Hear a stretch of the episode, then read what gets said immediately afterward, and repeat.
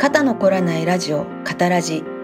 この番組はドイツと日本に暮らす2人空とカバが気ままに肩の凝らないおしゃべりをする番組です。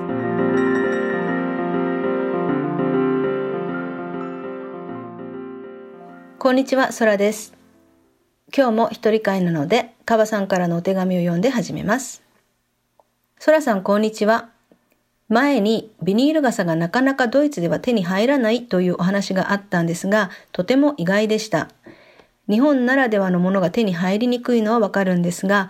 雨が降るのは日本だけじゃないし、傘って世界中で使われているんじゃないかと思ったので、何か他にも意外に日本じゃないと手に入りにくいもので、ソラさんがよく使っているとかないと困るっていうものはありますか？はい。えっ、ー、と、さすがにないと困るものと聞かれると、ない。思いつかないです。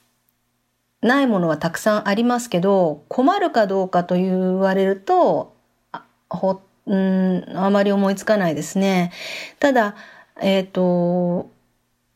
意外と日本じゃないと手に入りにくくて私が使っているものっていうのはあります。で、たくさんあるんで何を話そうかなとは思うんですけど、最近、最近使い始めたっていうものがあります。その話をちょっとしたいと思います。えっ、ー、と、コンプレッションソックスですね。あの、日本ではコンビニとかドラッグストアでもよく見かけると思うんですけども、あの、こっちではそんなにどこにでも売ってる商品ではないんですね。以前話したビニール傘と同様に、まあ日本では、あの、ビニール傘っていうのは結構どこでも手に入る。でも、こっちではどこに売ってんだろう、果たして売ってるのだろうかというぐらい見かけない。まあそんな感じで同じようにコンプレッションソックスが、あの、日本ではどこでも買えるのにこっちでは買えないなと思うものの一つで私が最近よく利用しているものです。コンプレッションソックスはもうずいぶん前から愛用はしてるんですけどもあの長時間飛行機に乗る時に限って使っていたんですね。それはあの、まあ、長時間の飛行機でエコノミー症候群になってしまった友達の話を聞いて、で、その時に、まあ、怖いなと思うと同時に、どうすることで、まあ、リスクを下げられるか、予防できるかっていうことを、まあ、まあ、そういうこともテーマになって話したんですけどね。で、まあ、その時にそのリスクを下げるコツの一つとしてコンプレッションソックスっていうものが上がったので、まあ、試しに履いてみた。すると確かにあのまあそのエコノミー症候群にきのリスクを下げるのに効いてるかどうかっていうのはわからないんですけど厳密には。ただむくみ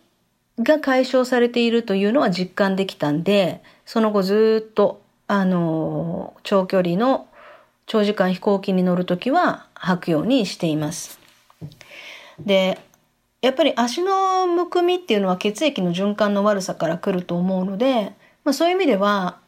まあ、エコノミー症候群のリスクも下げ、下げることができているのかなとは思うんですけどね。で、まあ、長距離飛行機に乗る時しか履いていなかったコンプレッションソックスを今は日常でも履いているというわけなんですが、まあ、どういうことかというと単純にあの自粛生活が始まってまあ今はだいぶ外にも出るようになりましたけど最初の頃はあまり外にも出ない努力をしていたのでもう完全に家の中でしか移動してないんですね歩いて歩く距離が家の中だけみたいな日も何日もあってでそういう状況を客観的にというかこう見てねこれ飛行機の中と同じじゃんって思ったんですよ。飛行機の中も、まあ、トイレ往復とあとちょっとまあ長いんで飽きてくるんで、ね、後ろのこう後ろに移動して窓から外眺めてみたりちょっとまあちょっと動く努力はするんですけどもあの、まあ、ほとんど歩けない。だこれ飛行機の中と同じじゃんみたいな風に思った時に、このコンプレッションソックス履いてみようかなって思ったんですよ。で、私あんまりむくみとかって気になるタイプでもなかったんですけど、確かに自粛生活が始まって、歩く距離が減ってしまって、足がすっきりしないなっていうか重たいなっていうふうに感じる日が出てきたので、あの、まあ、もしかしたらいいかもなと思って履いてみたら、本当に良かったんですね。あの、足が一日中、まあ、すっきりしている。その足が重たくなるっていう感じは、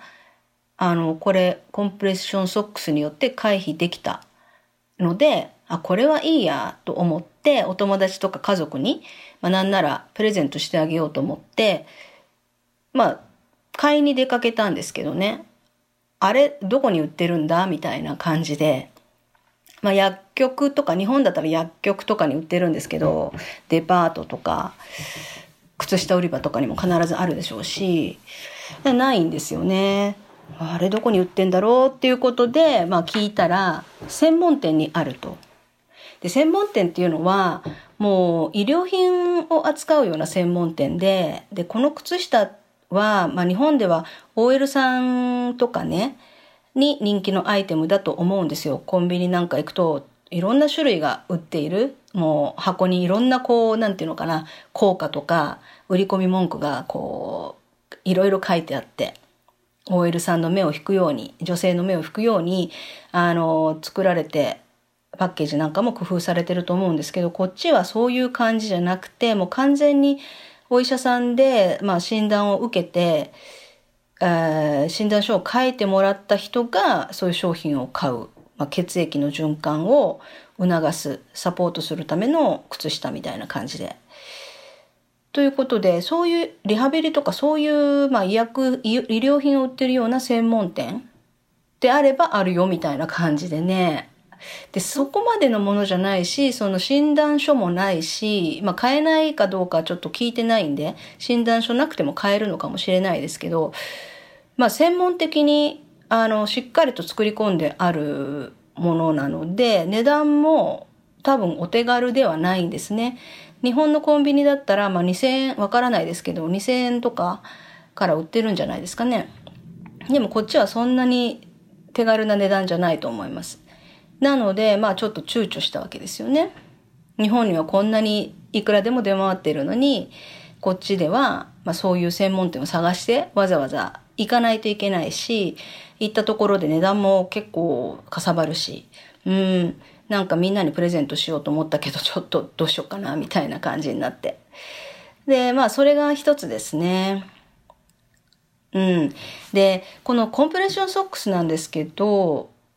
日本ではそうやってコンビニとかで OL さん向けみたいなパッケージで売られてることが多いですけど、スポーツ用品店なんかにも日本では売ってますよね。だから、あの、スポーツ専門店に行けば、こっちでも、あの、見つけることができました。ただ、そんなにね、あの、品揃えが豊富というわけでもないし、あの、まあ、でもあることはありました。で、私が思うにスポーツ店で売っているものとあのコンビニやドラッグストアで売ってるものっていうのはそんなに変わんないと思うんですね効果としては。効果は結局足の血液の循環を促す、まあ、サポートする靴下っていうことで同じだとは思うんですよ。ただまあスポーツ用の方はあのまあ筋肉のあれってマラソン選手とかトレイルランする人とかがよく履いてるのを見ると思うんですけどまあ、筋肉の余計なブレ揺れとかブレとかをああいうちょっときつめの靴下を履くことでまあ少し抑えていることとかであの筋肉疲労もあのしにくく設計されているしまあトレイルランとかする人たちはこう地面がガタガタなんでね足首がグラグラしたりとかするんでそういうのもこう締めてサポートしてるっていうこともあるでしょうしその締め効果が血液の循環を良くしているまあさ促しているということであの足がつりにくくなるということがあるらしいんですね。必ずしもあの絶対足がつらないってわけじゃないですけど、まあ、足がつるリスクを軽減するっていう部分もあるみたいなんですね。でもまあ血液の循環が良ければ筋肉疲労も蓄積しにくいしリカバリーも早いし足もまあつりにくくなるっていうことでなんかスポーツするには悪くないなと思ったりしますね。あの締め付け感が嫌いだという人もいるかもしれないし、マラソン選手がみんな履いてるわけではないですから、まあ合う合わないはあると思うんですけど、私は意外にコンプレッションソックスがあらゆる場面でスポーツをする時もそうだし、あの、まあ、飛行機乗る時もそうだし、最近ではちょっと歩く量が減ってるので、普段家にいる時も履いたりして愛用しています。はい。で、もう一つね、これ、あの、私が足がむくむ場面っていうのは、普段あんまり気にならないんですけど、もうね、足がむくむといえば、もう真っ先に思い浮かべるシーンというのが、お酒飲んだ時なんですね。お酒を飲みに行った時に足がむくみます。だから、例えば冬なんかでブーツを履いていて、もう飲んでたら、もうどんどんどんどんブーツがきつくなっていく。でもまあ履いてるんでね、きついと感じるだけで、あの、なんとかなるんですけど、お友達の家とかに、まあ、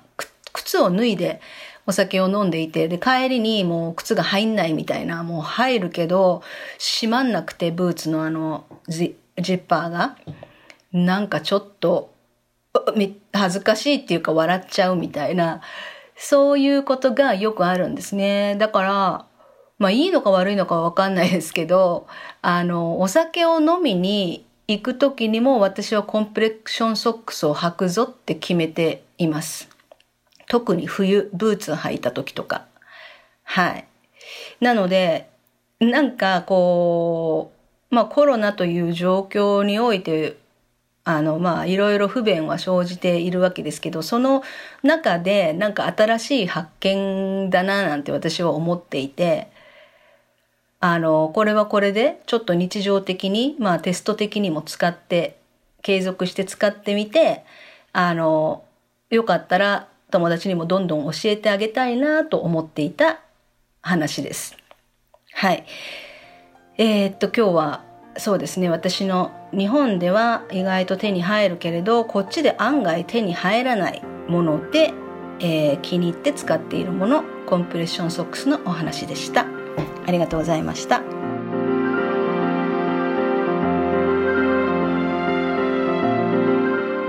今日の肩の凝らないおしゃべり楽しんでいただけましたでしょうか？この番組はポッドキャスト YouTube stand.fm Spotify のほかノートのページではエピソード関連写真なども添えてお送りしています。ノートカタラジで検索してみてください。ではまた次回お会いしましょう。